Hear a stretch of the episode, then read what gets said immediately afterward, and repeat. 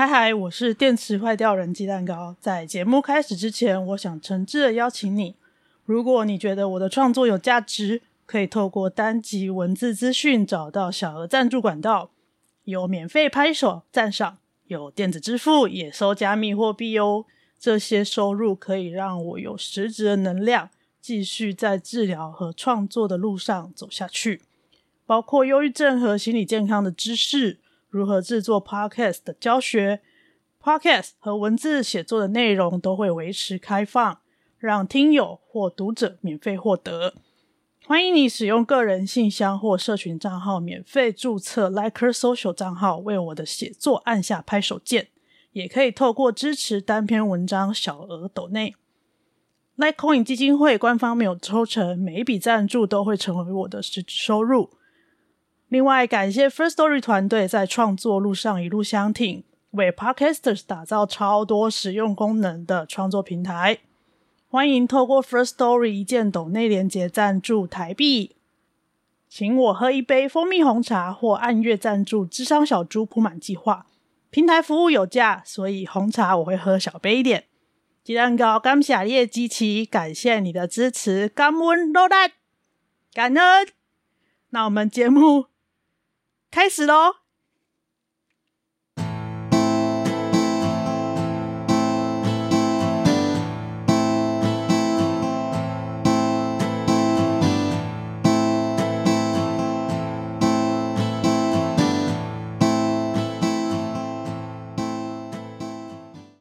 喂喂，你还好不好？我不好，我心好累。那来碗草木炖鸡吧，一碗收你两千块。来哟，学哦，草木炖鸡上菜喽，冷清。什么时候涨价了？通膨好严重。我们之前草木炖鸡的鸡汤没有定价。哦，现在我们正式的定价出来了，这样子。好啦，我们这一集呢，就是想要来跟鸡蛋糕聊一聊。鸡蛋糕现在目前有在做智商，然后也做了好一阵子。其实我们蛮好奇，鸡蛋糕一开始为什么会进入智商？那他在智商前呢，有有哪一些犹豫啊，或做了哪一些事情，然后才走入智商的？因为其实对很多人来说，智商可能都是。不是第一个选择，也不会是第二个选择，通常是第十个或是最后一个这样子。对心理师来说，如果你已经累积了很久很久的问题，然后最后才要来找心理师处理的话，通常没有办法很快的就处理完。那可是大家又会很期待，有很快的见到效果。我们今天就想要聊一聊，让大家了解一下，就是每一个人可能在求助咨商之前呢，都会有经历一些心情的变化。那我们今天想。透过鸡蛋糕的经验，让大家了解这前面的过程到底会经验些什么。然后我们都没有蕊过，所以我们也不知道那个内容到底是什么。现在就是一个裸聊。对啊，会不会其实没什么啊？就是哦，好好咨商啊，就去啊，这样子而已。然后十分钟就结束，然后我们就开始尬聊。你不要讲裸聊，那个画面会跑出来，像母汤。你你被戳中笑点了，是不是？那么快就要进入深夜的部分吗？好了，那想问一下鸡蛋糕，就是进入智商或者你决定要智商之前，你经历了哪一些过程？一开始是药物治疗，就是睡眠障碍的部分。因为我那时候就是阿嬷的葬礼过后，然后我朋友就一直跟我说，你的脸色越来越苍白，这样很不对劲。然后我都会跟他说，哎、我昨天又只睡几个小时，又只睡几个小时啊，通常。我翻回去翻那个那个对话记录，就是都两三个小时，甚至没有睡这样。嗯，尤其是尤其是丧礼那一周，然后还有丧礼前，就是我有一打四，就是一个人带四个长辈去日本的东北赏枫嘛，好疯狂哦！对，带我另外一个阿妈去，然后我爸妈，然后我舅舅去日本的东北赏枫，那是我妈的梦想。啊，赏枫，赏枫完回来两个礼拜，爸爸这边的阿嬷就过世了，所以就连着连着，等于是连着两个很重大的事情在一起。那在日本那一个礼拜，我也几乎都没怎么睡。阿嬷的葬礼这一个这一个礼拜，我也几乎都没怎么睡。丧假结束回到学校之后，睡眠的状态也都还没有办法完全的拉回来。我朋友就跟我说：“你现在脸色越来越苍白，我觉得你这样不太对劲。”可是我感受不到我的脸到底苍白在哪里。我觉得我很黑啊，我就我哪里苍白？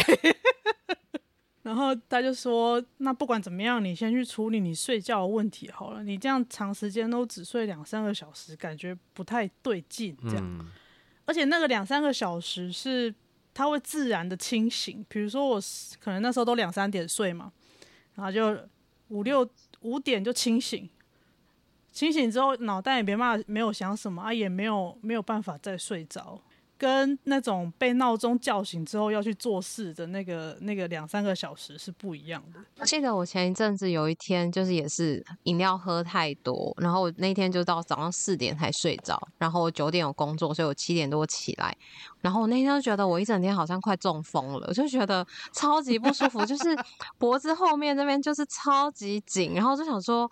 这样会不会过劳？这样会不会死掉？就觉得整个人都是很不对劲，你知道吗？我就觉得天啊，才睡三个小时就这样子，那两三天以上还得了？我是常年的，用年当单位的，就是身体就很多地方都坏掉了。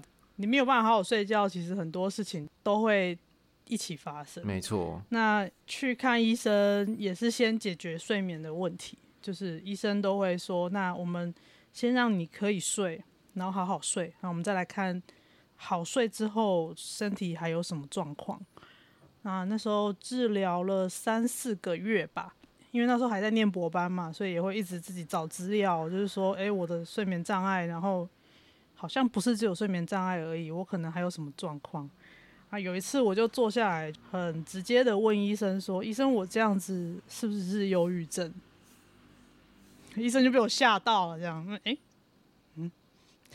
他就他就这样病历，他就一直在用滑鼠滚轮卷病历啊，然后卷卷卷卷卷卷卷卷卷卷卷，然后他就这样，嗯，那是我的第一个医生，他他就嗯，我很难跟你说就是忧郁症，但的确以你目前的状况跟我现在给你的用药，的确是可能有比较大的忧郁的倾向，没有错。然后再隔了几周，因为那时候呃症状比较严重，那一直在试药嘛。那在试药过程当中，因为他怕你副作用太太严重，你没有办法忍受，所以通常都是一个礼拜一个礼拜就回诊，就回诊。嗯、在观察副作用的时候，那个回诊的频率就会比较频繁。等到你药物使用的比较稳定的时候，它就会开始拉长你的回诊的频率，可能两周或是四周这样子。嗯。那我那时候就每个礼拜每周都回诊，然后又隔了几次之后，我就有看到有看到书啊，看到那个资料，我记得是我忘记是哪一个作者写的，他以前是焦虑症合并忧郁症，外国作者，然后他就说他有他知道就是忧郁症的话，就是药物治疗合并心理咨商，心理治疗的话，呃，疗效会是最好的，对大部分的人来说。我就有有记得这件事情，但是没有连起来。那那一次回诊完之后，在柜台缴费的时候呢，我从来没有注意到柜台旁边有一个小小的 A 四纸的框框，他们就拿那个例假那个框框，然后就有那个智商费用吗？类似，他没有写费用多少，但是他就写说，哦、呃，这就是本诊本诊所也有提供心理咨商的服务啊，那。那心理智商的话，它有可能有很多种，有卡牌的啊，有什么呃团体智商啊，什么什么什么这样子，这样。那那那他就说什么卡牌不是算命哦，是从这个过程当中你可以去探索你自己三回三回的一个文案就对了。然后我就看到那个，我就突然想到，诶，智商。然后我就缴费的时候，我就问柜台姐姐说，诶，所以诊所诊所这边是可以咨商的吗？然后他就说可以啊，那个柜台姐姐那个声音都很甜美，这样，她她的声音都是很甜美那种，这样可以啊。那你你需要的话，你就是在问医师，然后呃，请医师帮你推荐，然后我们再帮你排时间这样子。然后说呃，啊，可是我已经看完了，哎，还可以这次还可以进去问吗？他就说嗯，不然等一下那个下一个患者进去之前的空档，你进去问一下医生这样子，所以。上一个人出来的时候，我就跟柜台姐姐确认过眼神，我就冲过去整间，还要先卡位，赶快进去，然后进门，医生就被我吓，医生又再被我吓到一次，这样。我就他就说嗯，怎么了？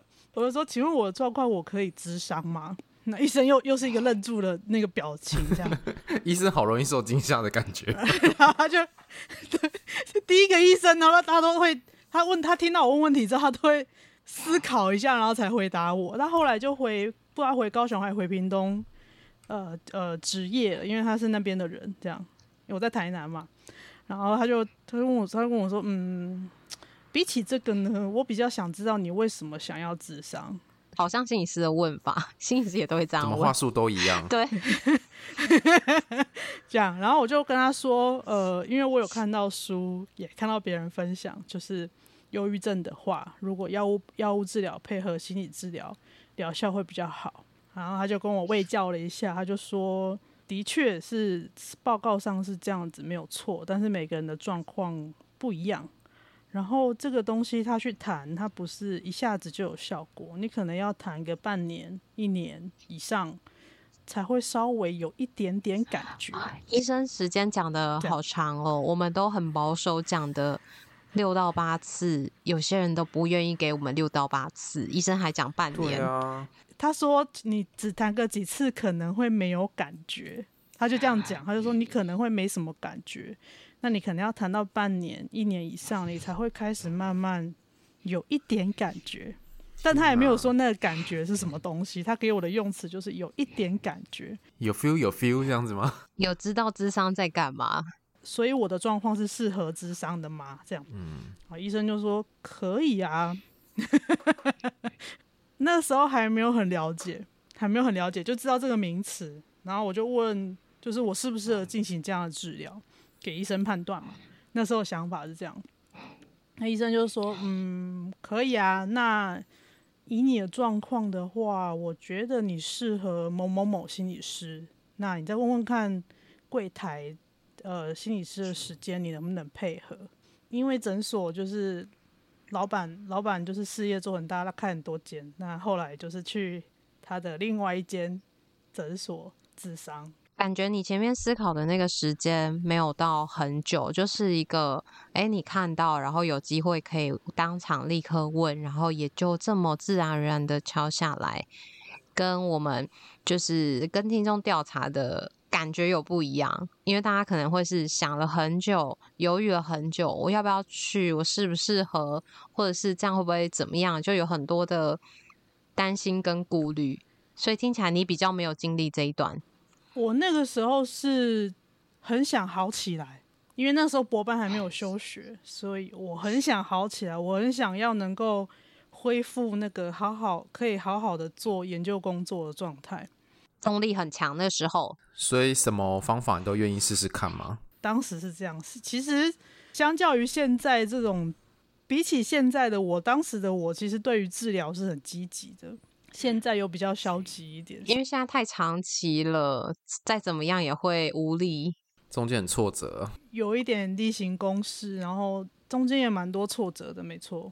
所以当时就是敲了一个时间，然后刚好是平日下午，反正我那时候就是博班的时间都是可以自己调整的，所以平日白天可以配合，那他就帮我排了一个平日白天，因为晚上的时间，晚上跟周末时间好像几乎都满了。那如果满了呢？你要等到那个时间空出来，你才能再排进去。但是那个时间就是那个那前面那个人什么时候要结束，你不知道，就是他要结束才会结束。所以我就说那好，就是我就配合那个心理师的时间这样子。那也跟那个心理师就合作到现在。因为我觉得鸡蛋糕的状况跟某一些听众的状况可能比较像，就是。他前在智商之前，他会先在某一个机构，或者是在某一种，比如说诊所的地方，先跟心理师以外的专业有接触过，像是医生，或者是有一些人可能是接触社工师或者是学校的老师，然后再由这个人员转介给心理师。觉得这个三方的信任关系还蛮重要的，诶，所以这个历程就跟直接求助的那个就不太一样。对，其实我也不是说一下子就。可以很自然的走进智商室。其实我对智商啊、辅导这些东西我是很陌生的。那个时候，嗯，那我妹刚好大学她是念智商辅导的，是哦。只是她，对，只是她，她后来她我忘记了、欸，我只是他他们就是在课堂上就会互相练习，要演练，互相练习演练的过程当中，他就觉得他不适合当心理师，所以他就没有继续继续念上去，继续考照这样。哦，他说他会走心呐、啊，他会他没有办法，就是说，哎、欸，下工的时候，然后把那个事情切开放掉或什么。但是他们班有一些同学就可以，就不会不会真的走心。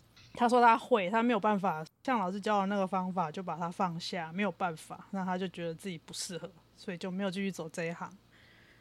那我就问他说，在咨商的过程当中，我需要注意什么事情，或是我在谈的时候，我会遇到什么样的状况等等。所以我妹就跟我分享了一些她在呃大学的时候练习的一些课题，就是老师给的题目，让他们互相练习的题目。然后他大概会怎么谈，会怎么问？我妹就有就有告诉我，她上课练习的时候大概是怎么问的。这样，我就哦好，我们我们谈的蛮多次的，让你有一些心理准备吗？我觉得对我来说是，嗯，我会想要知道在那个智商的情境里面，那个对话长什么样子，因为它一定不是纯粹的聊天，就是我有这个认知，就是知道说这是一个治疗行为，它绝对不会是纯粹的聊天。嗯，你这个认知好棒哦。对啊。可能因为我那时候博班是在医工所嘛，啊，医工所的话，就是我那时候有在复健部帮忙工作，复健部就有有物理治疗跟职能治疗啊，职能治疗有有一点点那个心理的成分，对，他们也要学心理的东西，就是有一点点啦。那我跟的刚好是职能治疗的老师。但是他他的那个附件附件工程他也是很强，这样，嗯、然后我们就是在帮他帮他测试新的附件的器材，所以我知道说那个治疗行为，所有的治疗行为背后，他们都有他们设计的一些理由啊什么的，老老师会跟我们说，然后我们我们那时候是工程师，就要把这些东西去弄成器材，或者弄成一个城市等等，所以我知道说那个是一个。治疗行为，他们讲的每一句话都是有他的目的的。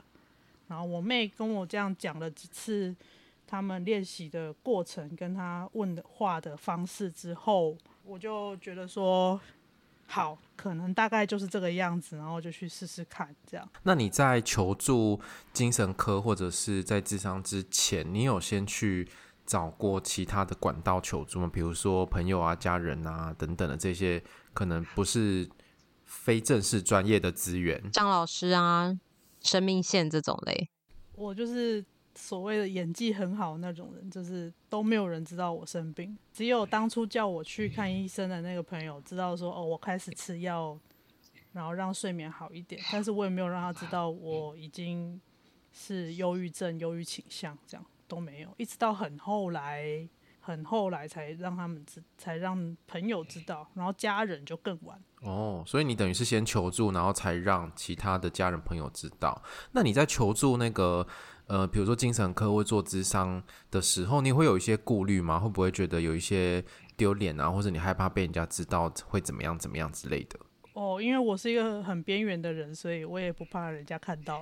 是啊、哦。这是另外一种好处吗？就是目前为止去去诊所没有遇过认识的人啊，这么长一段时间了，嗯，没有遇过认识的人，从来没有遇过。遇到认识的人很尴尬哎，要不要打招呼都很尴尬。对啊，不会太担心。然后，然后在博班的时期，就是你如果脸很臭啊，觉得压力很大啊，那个是很正常的状态。就是所有的博班生都是都是。都是很辛苦，大家都很辛苦，大家工作啊、研究工作或者是要考试什么的，都都很辛苦。大家都是一脸很厌世的脸，所以不会有什么特别突出或是怎么样。只有有一次，只有唯一有一次是我在准备资格考的时候，在读书嘛。那那时候就是晚上八点多还在研究室读书。通常我们研究室五点半以后就没有人了。但那时候就刚好有一个，就是只有一个已经毕业的学姐，然后在当老师的助理，她就在加班，然后也就通常都只剩我跟那个学姐在。然后就说她有几次看到我，就是整个人不知道是睡着了还是怎么样，可是就在就是在荧幕前不动啊，眼睛半打开这样，很像金鱼哎、欸。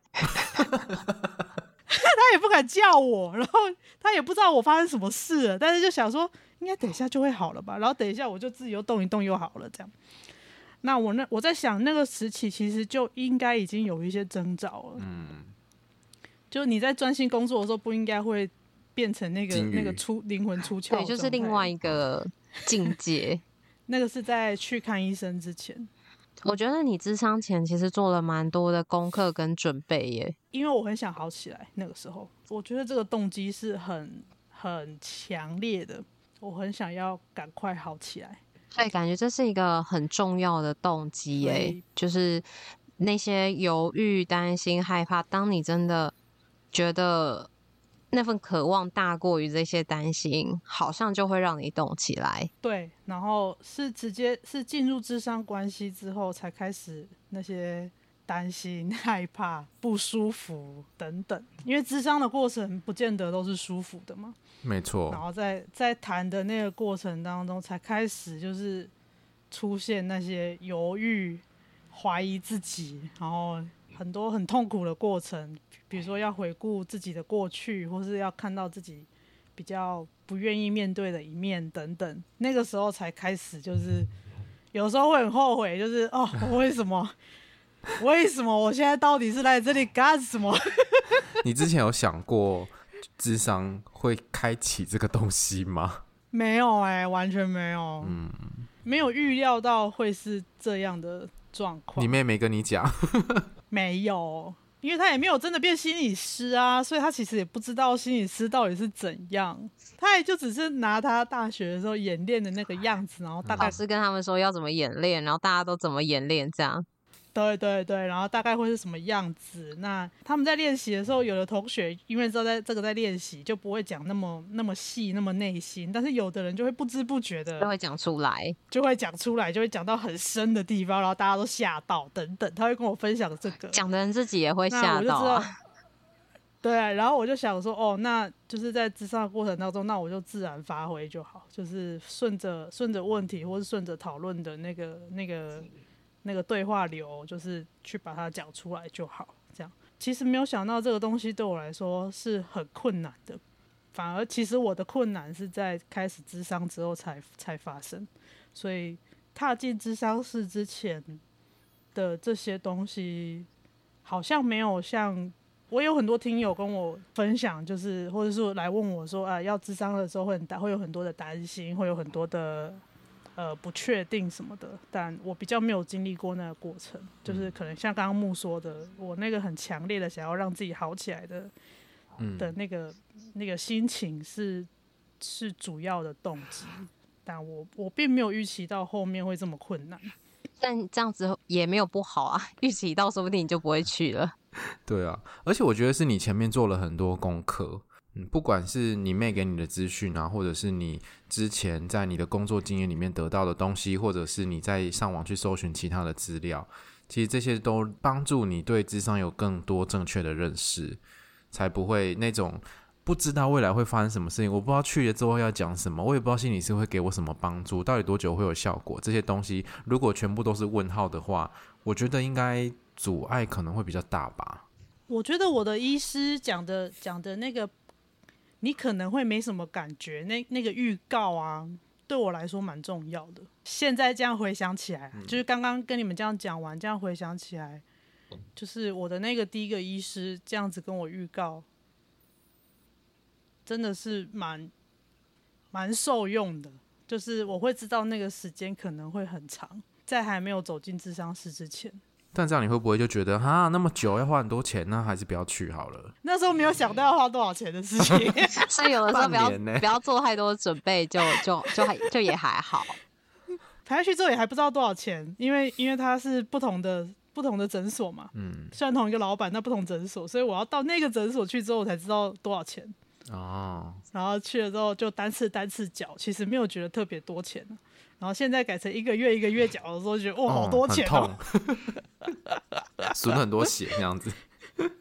今天鸡蛋糕跟我们分享了，其实跟我们想的不太一样，因为我们原先预想，可能大部分的人在进入智商前会遇到很多犹豫跟担心，但是今天鸡蛋糕的故事也让我们知道，哎，有另外一种可能。所以如果有的时候你有很多的担心，那不妨就直接给他约下去，去了就知道，然后可以看会发生什么事情。那今天也很谢谢鸡蛋糕跟我们分享他的故事。那希望鸡蛋糕的故事也让还在犹豫的人有一些心理准备，或者是你也知道说，这个过程其实大部分会经历一些什么，让你觉得其实每个人都差不多啦。虽然说这个故事可能会长得不太一样，但是有一些相似的地方可以作为一个经验让你参考。那下一集呢，我们会针对我们看到的文献以及我们调查听众的在智商前的一些担心，来跟大家聊一聊。那我们这集都先到这边喽，拜拜。拜拜，拜拜。